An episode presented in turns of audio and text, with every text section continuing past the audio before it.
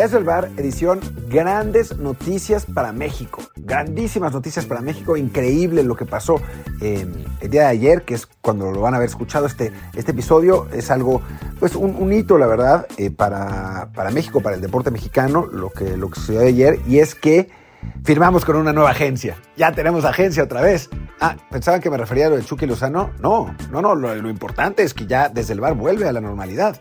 Digo, más o menos porque ahora Luis y yo estamos en lugares distintos y en horarios distintos, así que este es un episodio a dos voces, pero pues es una gran noticia. Y bueno, en, otras informaciones, eh, Chucky Lozano fue campeón eh, de Italia con el, con el Napoli y eh, pues muy bien, muy bien por Chucky. Y eso es todo por el episodio. No, no es cierto, ya, ya hablaremos de lo de Lozano y hablaremos un poco de, de algunas circunstancias alrededor de esto.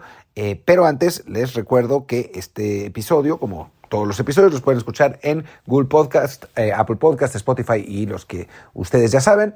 y, y, bueno, pues arranquemos entonces con mi parte que tiene que ver con lo de Chucky Lozano eh, con el título que consigue en la Serie A, que es un título para mí, la verdad es que muy meritorio. O sea, no es fácil ser campeón de nada, ¿no? No es fácil conseguir un título, ni, en, ni en los campeonatos de, de secundaria. O sea, yo mi primer título jugando fútbol lo gané en segundo de secundaria. Antes de eso, nunca había sido campeón después fue campeón algunas otras veces con otros equipos, pero, pero no es fácil, ¿no? Eh, y bueno, digo, no sé por qué empecé con estas anécdotas personales, pero, pero el asunto es que lo que consiguió Chucky es, es la verdad eh, muy meritorio.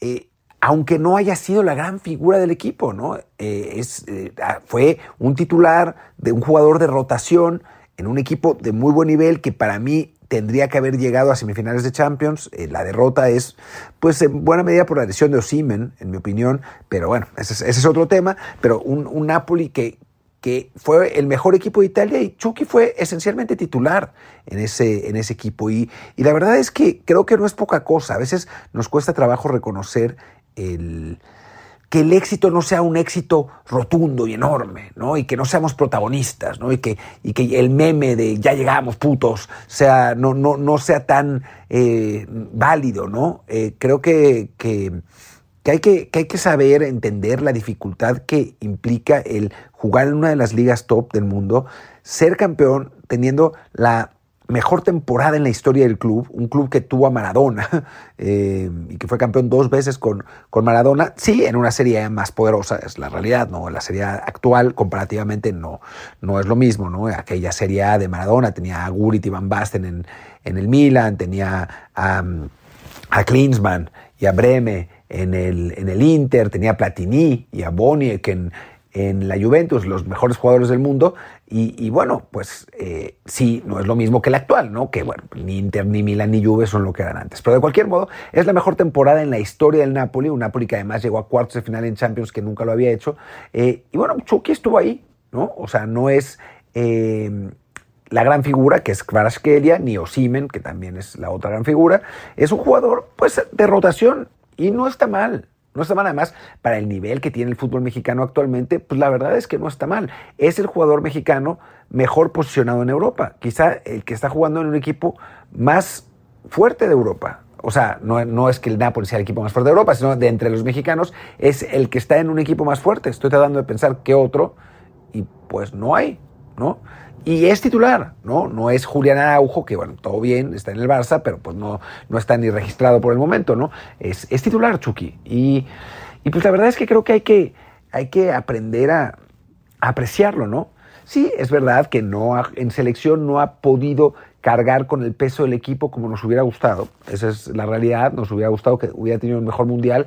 Aún así, creo que fue el mejor de la delantera de México, una delantera pues que la verdad tuvo una, una actuación bastante floja, pero esperábamos más, ¿no? De, de, nuestro jugador en el Napoli. Ni modo, nadie de la selección jugó realmente bien, o sea, hubo actuaciones más destacadas. La de Chucky se esperaba, eh, esperábamos que, que, que pudiera aportar más, pero bueno, no, no se pudo. Eso no lo hace un mal jugador o un jugador que no es válido, ¿no? Y el hecho de que no sea la figura del Napoli, tampoco, ni mucho menos, ¿no? O sea, y creo que, que hay que, eso ya lo he dicho y no me quiero repetir muchísimo, que hay que saberlo apreciar. Por ahí me, me decían, ah, es que a ver si así deja de vivir del gol contra Alemania. Es como, güey, hay que ser un poco generosos, ¿no? Con nuestra, con nuestra aprobación. Es, es, muy raro lo que, nos, lo que nos pasa a veces, ¿no? Yo lo que le contesté a este cuate fue, pues ojalá que tú en tu chamba seas 10% lo exitoso que ha sido Chucky en la suya, ¿no? Y pues sí, la verdad, estar en uno de los mejores clubes del mundo y ser campeón, pues no muchos mexicanos. Y lo de Lozano además es, es interesante porque ha sido campeón en todos los equipos en los que ha estado. No ha estado en muchos. Ha estado en el Pachuca, donde fue campeón, en el PSB, donde también fue campeón, creo que dos veces, ya no me acuerdo si dos o una, y ahora en el Napoli, ¿no? Y esta era una etapa en la que pues no se esperaba, ¿no? Un, título del Napoli, mucho menos sacándole 16 puntos de ventaja al segundo lugar, ¿no? Eh, en general, el campeonato italiano está dominado por tres equipos, que son la Juve, el Milan y el Inter, en ese orden. El Napoli había estado ahí peleando eh, hace dos años por meterse a Champions, hace un año por ser campeón, había fallado en los momentos decisivos y esta vez ni siquiera se dio tiempo de fallar porque es campeón con cinco jornadas, cinco jornadas antes de que termine el campeonato, ¿no? Que es pues el margen más amplio de cualquier liga europea top y creo que no top también. Es el primer campeón de Europa, si no, si no me equivoco. Entonces, eh, creo que, que, para México, para el fútbol mexicano, es una buena noticia. Ojalá que eso también le permita a, Chucky agarrar confianza, eh, tener, no, no, no es un, jugador del carácter como para echarse un equipo al hombro, ¿no? O sea, y me parece que en México tiene que ser también un muy buen jugador complementario de otros futbolistas que empiecen a, a, dar el paso hacia adelante, ¿no? Eh, eh, digamos, hablando particularmente de Santi Jiménez y de, y de Edson Álvarez, ¿no? Que son pues, nuestros jugadores jóvenes con, mayor potencial, pero, pero bueno, es, un jugador que aún sigue siendo joven, eh, Lozano, y que tiene, creo que, mucho por darle al, fútbol mexicano y a la selección.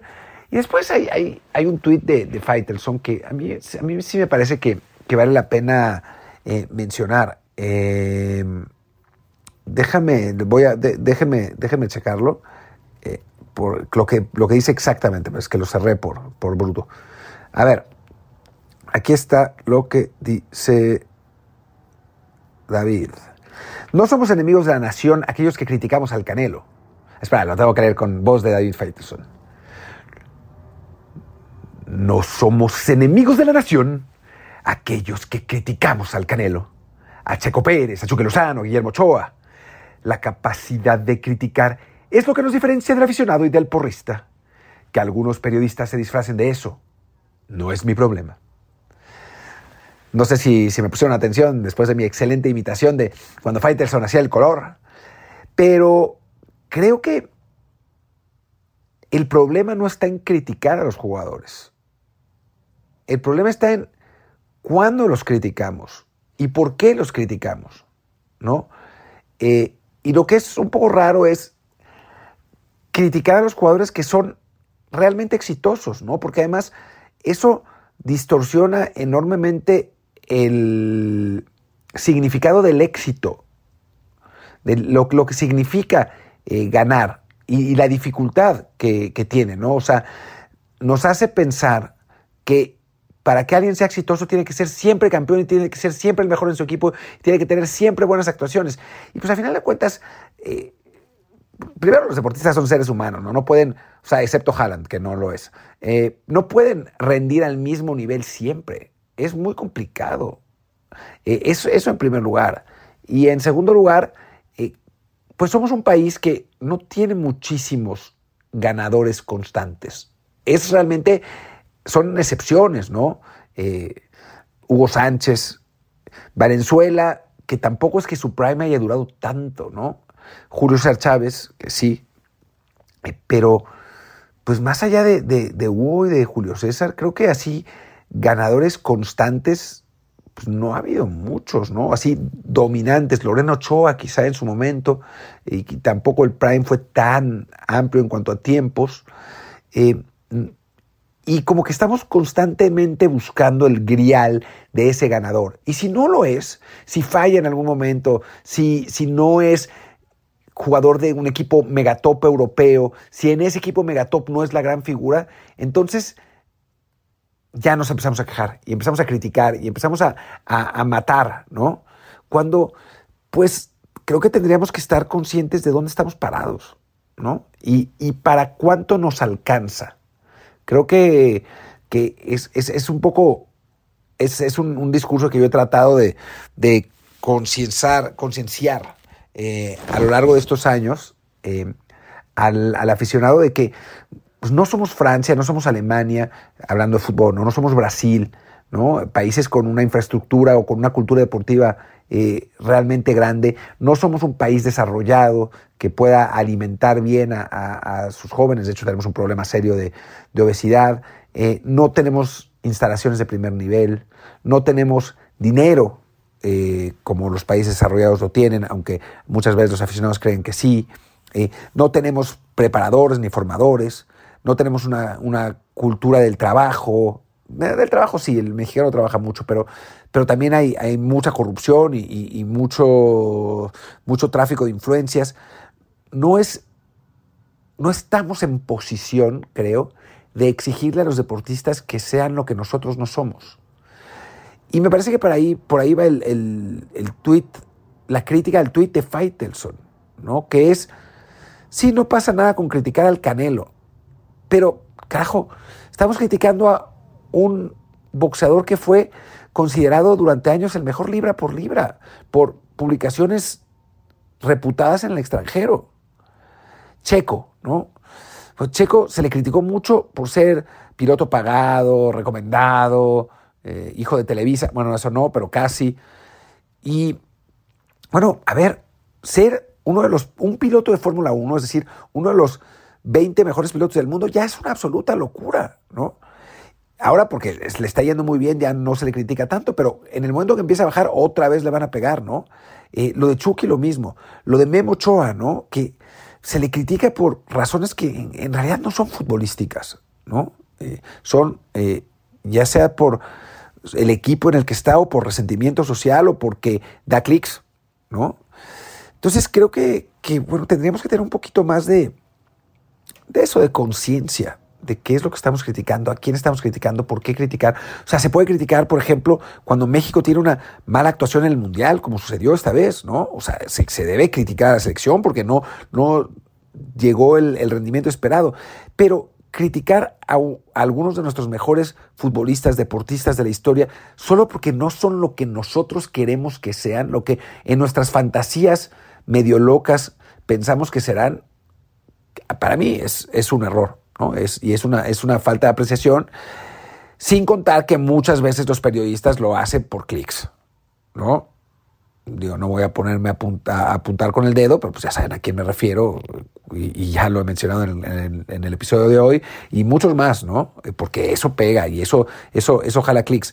Me parece que, que, pues que no se vale y que creo que, yo creo que, digo, en esta absurda, ridícula y estúpida dicotomía en la que vivimos de porristas contra antis, porque en, México no se puede tener, no se puede eh, tener término medio, ¿no? O sea, el otro día yo decía que que ya, estoy, estoy tan jetlagueado porque vengo de un viaje largo que ya no me acuerdo a qué jugador me refería. Ah, Malagón. Decía que Malagón era un portero talentoso pero que le faltaba talla. Y entonces me empezaron a decir, ya lo estás empezando a inflar. Pues como, pero ¿cómo puede ser? ¿Cómo, ¿Cómo pueden considerar que decir que un portero que tiene cualidades pero le falta talla es inflarlo? Y por otro lado ya me estaban diciendo, lo estás reventando porque no tiene la, estatura. Bueno, a ver, por piedad, si estoy diciendo que tiene cualidades. No, pero en México no se puede tener términos medios. Pero ya si nos ponemos a elegir entre el porrista, de los jugadores, ¿eh? no, no me refiero a los directivos y eso, por Dios, eso no, pero de jugadores y eso, entre el porrista y el anti y el y el reventador, toda la vida ser porrista, toda la vida mirar el mundo con ojos de optimismo y, pasarla bien, no estar enojado constantemente y ver quién la paga, ¿no? Es, es una manera de vivir que, pues para mí, sinceramente, hace que nuestra estancia en este mundo, que de por sí es breve, sea mucho menos satisfactoria. Sí, después nos ilusionamos y nos desilusionamos, pero es parte del deporte, ¿no? O sea, nunca vamos a ganar tanto. Tanto como quisiéramos. Incluso los aficionados del Real Madrid que ganan un montón, los aficionados de, del Bayern, pues a veces tienen decepciones, ¿no? Y, no pueden ganar, o sea, sus, objetivos son más altos y son medio mamertos, la neta, pero, pero eso de, ah, queremos ganar la Champions cada año, pues no se puede, ¿no? No podemos ganar la Champions cada año. Eh, los Patriots ahora están en, una, en un declive en el que están en plena mediocridad y no van a ganar Vince Lombardi, ya ganaron siete, seis, ¿no? Ya, ya está, ¿no? O sea, pero la decepción es parte del deporte y, me parece que se vale ilusionarse. Digo, tampoco hay que volverse locos, no hay que decir México va a ser campeón del mundo, hay que ser realista, pero digamos entre elegir porristas y reventadores, toda la vida porristas, y no van a sacar de ahí, ¿no? Y espero que ustedes que nos están escuchando, y, bueno, pues, es un perfil particular de gente la que nos escucha, también estén de ese lado, ¿no? Que es pensar que en la vida se trata de pasarla bien. Y en el deporte más. Es uno de nuestros entretenimientos. Es, el entretenimiento del siglo XXI, el fútbol. Es la realidad, ¿no? Por encima de cualquier otra industria.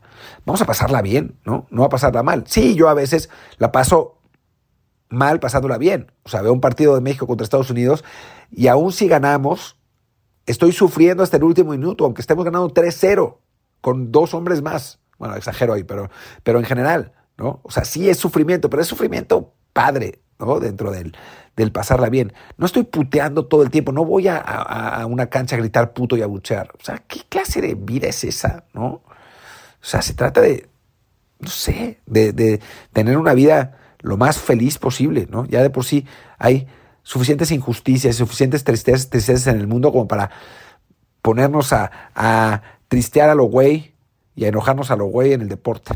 Pero bueno, en fin. Ya, me fui por las ramas terriblemente y eso pasa cuando hago un, podcast sin dormir. En fin, dejo a Luis, los dejo con Luis, que no tengo idea de qué va a hablar, algo se va a inventar también. Pero bueno, pues ya, ya tenemos agencia, es Footbox, eh, la agencia más importante de podcast deportivos en, México, así que, que, bueno, pues estamos en... Nos, nos, fuimos al Real Madrid de las agencias, no, no, al América de las agencias. No, me van a matar, ¿a América o a las Chivas? Pero yo le voy a Pumas. Bueno, ya, los dejo con Luis porque estoy divagando durísimo. Chau, chau. Gracias Martín por esta exposición tan lúcida que has tenido en la primera parte del programa, como seguramente coinciden todos los escuchas. Y ahora vamos con lo que me toca a mí, que vamos a hacer un poquito de fútbol, de boxeo, de automovilismo, eh, todo de mexicanos en el extranjero. Bueno, no todo de mexicanos en extranjero, pero sí de mexicanos buscando triunfos. Eh, antes de ir con lo mío, pues solo para reforzar el tema que, del que habló Martín, eh, hay que decir que esto del Chucky, pues sí, en este punto que señalaba de ser porristas o ser este reventadores, pues sí, como dicen. Siempre lo de que te acusan de porrista, sobre todo porque no tiene nada de malo celebrar que le vaya bien a un mexicano, ¿no? No tiene nada de malo celebrar triunfos, no tiene nada de malo eh, querer por un día tener una alegría, ¿no? Eh, en este caso de lo del Chucky, sí ha sido un ejemplo de, de cómo nos encanta como pues como pueblo, como afición, como medios, estar buscando siempre lo más negativo, ¿no? Eh, había eh, yo reclamado en Twitter hace unos días que eh, en cuanto se dio oficialmente el descenso del equipo de Santiago Naveda en la liga polaca, un equipo del cual no hemos aprendido ni siquiera a pronunciar su nombre, de una liga que nunca nadie ha visto en México, de una liga de muy muy bajito nivel, pues resulta que ya estaba listo Claro Sports para sacar un gráfico de todos y cada uno de los descensos de jugadores mexicanos en Europa en la historia. O sea, qué, qué ganas de demostrar esa negatividad, ¿no? Yo preguntaba, bueno, ¿en, qué país se hace esto de estar haciendo un esfuerzo realmente, pues, de locura por recordar cada fracaso, ¿no? Dudo mucho que en Sudamérica estén llevando la cuenta de cada vez que haya descendido unos jugadores, ¿no? Y miren que creo que en este equipo de polaco, el Mietzlesnica de, de Santiago, hay un chileno y no me acuerdo también un español, un argentino, y a nadie le importa si descendieron jugadores de esa nacionalidad. Cada año en todo el mundo descienden jugadores en todas las ligas, de todos los países, y ya no, no, no es motivo de estar hurgando en la historia de, todo nuestro desempeño como nación futbolística. Claro, hay sí momentos en los cuales, por supuesto, se vale hacer eh, recopilaciones de sea de derrotas, de fracasos, pero vaya, por situaciones puntuales, ¿no? No sé si, por ejemplo, el Napoli de Chucky Lozano, en lugar de ser campeón, hubiera descendido, pues sí, ahí sí tienes que plantearte qué es lo que está pasando o, buscar en, la historia del club y del jugador eh, fracasos similares, ¿no? Pero en este caso, bueno, así como estuvieron muy prestos para sacar el gráfico del fracaso, pues una vez que llega el éxito de la mano de, del, del, Napoli y del Chucky, sin que el Chucky sea la estrella, pero sí un jugador que está ahí, que juega regularmente, que es importante, pues como que no hubo tanta emoción por, por destacar lo bueno, ¿no? Eh, no me acuerdo quién fue el periodista que tuiteó primero que con la victoria del Napoli, eh, México se convertía en la primera nación de CONCACAF en tener jugadores campeones en las cinco principales ligas de Europa. En España lo hemos tenido con Hugo en el Madrid y con Rafa en el Barcelona, seguro olvido a alguien más. En, ¿cómo se llama? En, Italia, ahora es el Chucky, por supuesto. En Alemania estuvo el Stuttgart de Pavel y Osorio. En Francia, Rafa Márquez también con el Mónaco. Y me falta alguno ahora mismo. En la Premier, claro, eh, Charito con el United, ¿no? Y no es poca cosa, ¿no? Más ahora en esta época que estamos siempre con el trauma de que ya casi nos alcanzan, ya nos rebasaron, ya no somos el gigante de la CONCACAF. O sea, todo es bueno para lamentar que ya nos damos de la patada en nuestra zona. Pero el día que tenemos pues una victoria sobre nuestra zona y en particular por supuesto sobre Estados Unidos que ha tenido últimamente una gran cantidad de, de exportaciones a las principales ligas, pues bueno, les ganamos en esto y ahí sí, no hubo nadie con gráficos preparados para, para festejar que México, al menos en esto, tuvo una victoria sobre el resto de la zona, ¿no? Incluso en todo lo que fue la celebración de lo del Chucky y de lo del Napoli, había quien empezó a sacar notas de, bueno, pues sí, el Chucky ha sido campeón en todo, ¿no? En la Liga Mexicana con Pachuca, también en la Conca Champions con Pachuca, en la Eredivisie con el PSV, ahora en la Serie A con el Napoli. Ah, pero no ha ganado nada con la selección. Maldita sea, qué ganas de meterse basura en la cabeza. O sea, qué, qué ganas de estar pensando siempre en cuál es el ángulo negativo que le puedo dar a esta nota. Y bueno, como no me quiero eh, sulfurar con esta, con esta, lo que es una celebración, y también porque esta es la segunda ocasión que grabo mi, parte del episodio, porque en la anterior el micrófono me jugó una mala pasada y sonaba caricatura, pues vámonos rápido con lo que sigue, y en este caso es la repesca del fútbol mexicano. La repesca que sí, ya sabemos, eh, fomenta la mediocridad, hace que los más inconsistentes puedan todavía tener una chance al final, que no nos gusta, que maldita sea la Liga Mexicana, pues sí, es cierto, pero ¿saben qué? Cada torneo que tenemos repesca, los partidos acaban siendo atractivos, acaban siendo emocionantes algunos, nos, hemos tenido grandes duelos que se van a los penales, o sea, es una ronda divertida. Y a fin de cuentas, casi nunca un equipo de la parte baja llega muy lejos. Sí, por supuesto, hay alguna que sorpresa, en particular de Pumas o de Puebla, y, avanzan a cuartos. Una vez Pumas se coló a semifinales como, como número 11, pero la realidad es que pues, los equipos que están en repesca, lo más seguro es que no llegarán muy lejos, así que que tampoco nos traume mucho el hecho de que estén ahí. Además, ya es la última vez, se supone que se va a borrar, así que eh, pues disfrutemos de lo que será, al menos en el futuro previsible, pues de la última ocasión que tenemos una ronda a un solo partido, que es pues la parte positiva de la repesca, ¿no? Un formato, la verdad, más emocionante, más justo también para mí que sea únicamente un juego en casa del, equipo que tuvo mejor posición en la tabla y a su vez que ese equipo no tenga la ventaja de simplemente jugar al empate y que con eso avance, ¿no? Me gusta también que haya eh, eh, penales en caso de, que haya empate en los 90. Y bueno, los partidos que tenemos. Vamos a arrancar el sábado con el Cruz Atlas, que lo dejaré para el final porque pues creo que yo que es el juego más interesante.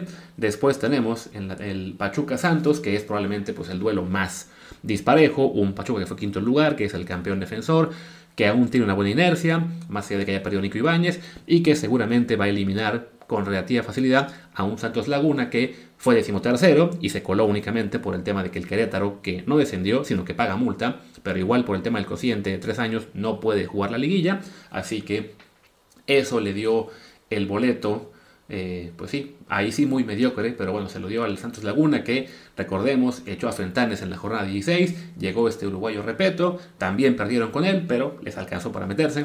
Insisto, seguramente van a quedar fuera, como también creo que va a quedar fuera el San Luis que visita a León, el hermano del Pachuca, un León que quedó sexto lugar, que está empezando a carburar muy bien de la mano del Arcamón, que definitivamente puede ser considerado un equipo eh, candidato al título, no solamente la liga, recordemos que también acaba de echar eh, a Tigres en la Conca Champions y que según veo ahora mismo, no, estaba contando con muchas victorias consecutivas. Bueno, perdón, pero ya recordé que perdieron con las Chivas eh, un partido hace no mucho. De todos modos, sí, cerró muy bien la temporada, le alcanzó para ser sexto lugar y creo yo que debería imponerse con calidad a un San Luis cuya principal fuente de noticias en las últimas semanas, en todo el torneo, fue esta, ese anuncio de que dieron de baja a David Ochoa por disciplina, en lo que fue pues lamentablemente una pues una mal, es una sensación que nos da que David Ochoa, a quien veíamos como una gran promesa para la portería de México y como un candidato a tomar el lugar de Guillermo Ochoa, pues se está perdiendo esa posibilidad porque aparentemente pues la disciplina no es lo suyo y ya ya son varios equipos en los cuales no sale muy bien. Esperemos, ya hablaremos de él más adelante, con Martín, y esperemos que, que levante cabeza y que se concentre en jugar y en desarrollar el potencial que tiene. Pero por lo pronto no va a estar con San Luis en esta repesca y el San Luis seguramente no va a estar mucho más allá en el torneo. El último partido de la repesca va a ser Tigres contra Puebla el domingo. Un duelo que pues, sí tiene cierto potencial ahí de, sorpresa porque recordemos los Tigres pues vienen con una dinámica muy irregular, ¿no? Es un equipo que tuvo ya tres técnicos en el torneo que echaron a Coca por berrinche por el tema de la de que se les va, iba a la selección y pues decidieron que no valía la pena esperarlo todo el torneo y que ya luego se fuera en el, verano. Lo echaron, dijeron vamos con la, con la chimaneta del Chima Ruiz, le damos toda la confianza, pero le dieron toda la confianza únicamente dos meses porque fue un desastre y llegó Dante Siboldi que parecía darle un boost al equipo, pero no ha durado mucho, los echan ahora de la Conca Champions y sí, pues parece estar entrando en una fase eh, Tigres de de replantearse el proyecto, quizá de dejar ahí algunos veteranos, de buscar nuevos refuerzos que últimamente no les ha salido muy bien.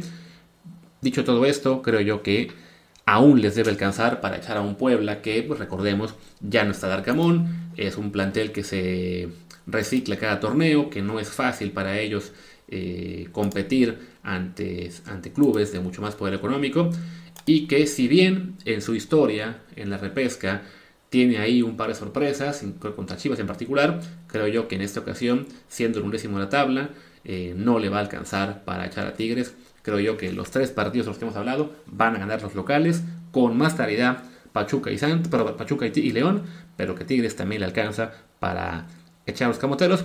Y el juego donde yo sí veo potencial de sorpresa es el duelo entre el octavo y el noveno. Cruz Azul que recibe el Atlas, un Atlas en una muy buena dinámica, que cerró bien el torneo, que llegó con seis partidos sin perder, que incluyen una goleada al Pachuca, que además este, ya empieza a verse más la mano de Benjamín Mora, amigo del podcast, como siempre les recordamos, eh, y que creo yo que llega con mucho menos presión que un Cruz Azul, pues que ha tenido un torneo regular, que pierde tantos partidos como gana, 7 y 7.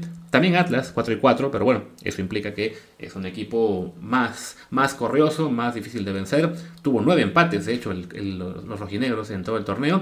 Y creo que en este caso van a sumar el décimo de la temporada y que en penales pueden echar a la máquina, donde pues tendrán que replantearse muchas cosas también en el verano y tratar de reforzar una plantilla que claramente ya no está para competir contra las mejores del fútbol mexicano. Así que bueno, ahí está lo que es mi pronóstico de repechaje, que nos daría unos cuartos de final, Monterrey contra Atlas, América contra Tigres, Chivas contra León y Toluca Pachuca en la repetición de la final del torneo pasado. Eh, también para hablar de fútbol, recordar muy rápido que, bueno, así como ya el Chucky se coronó en Italia, es muy factible que veamos pronto campeón a Santi Jiménez en Países Bajos con el Feyenoord. No estoy seguro de que matemáticamente pueda esta semana, pero ya, le falta poco. Eh, también están peleando eh, con todo por el título en Bélgica y en Grecia Arteaga con el Genk y Orbelín con el, con el AEK. están, si no me recuerdo, ambos empatados en puntos. El AEK con el Panathinaikos que tiene un duelo contra Olympiacos que puede ser crucial, porque es, digamos, el duelo más difícil que les queda entre los dos. O sea, Panathinaikos le queda el Olympiacos y el Aris, y al AEK le queda el Aris y el Bolos, o como se diga. Así que por ahí este, este duelo, este clásico griego, es el que puede definir si el equipo de Orbelín es campeón o no. Y bueno, y en Grecia la, el game depende de sí mismo, de ganar todos los partidos. Eh, también habrá actividad, evidentemente, en los demás clubes de mexicanos, el español que está buscando no descender, el, ¿cómo se llama? En la segunda división están ahí Carrillo y, y Flores con Oviedo y Sporting, que no, no parece que vayan a, ni a pelear por el ascenso ni sufrir por el descenso. Y bueno, hay más actividad de la cual ya hablaremos seguramente el lunes en el episodio habitual. Pero mejor pasemos a lo que será la actividad pues, del mexicano que está de moda, o por lo menos que está triunfando durísimo en estas últimas semanas, que es Checo Pérez, que en la Fórmula 1 arranca, bueno, tiene esta semana el Gran Premio de Miami, que será la quinta prueba del calendario. Una prueba en la cual al momento que estoy grabando ya se corrió la primera práctica, no le fue muy bien, quedó creo que un décimo, pero la primera sesión de práctica no es para preocuparse, no es un reflejo real del nivel de cada auto, es más que nada pues eso, sesión de pruebas y seguramente los Red Bull van a volver a dominar lo que será la quali y la carrera. Simplemente la diferencia entre ellos y los Ferrari, los Mercedes, los Aston Martin es todavía muy considerable, ¿no? Y pues para Checo creo que esta ha sido la primera semana en la cual se le ha empezado a ver y se ha empezado a hablar de él como un, como un candidato al título.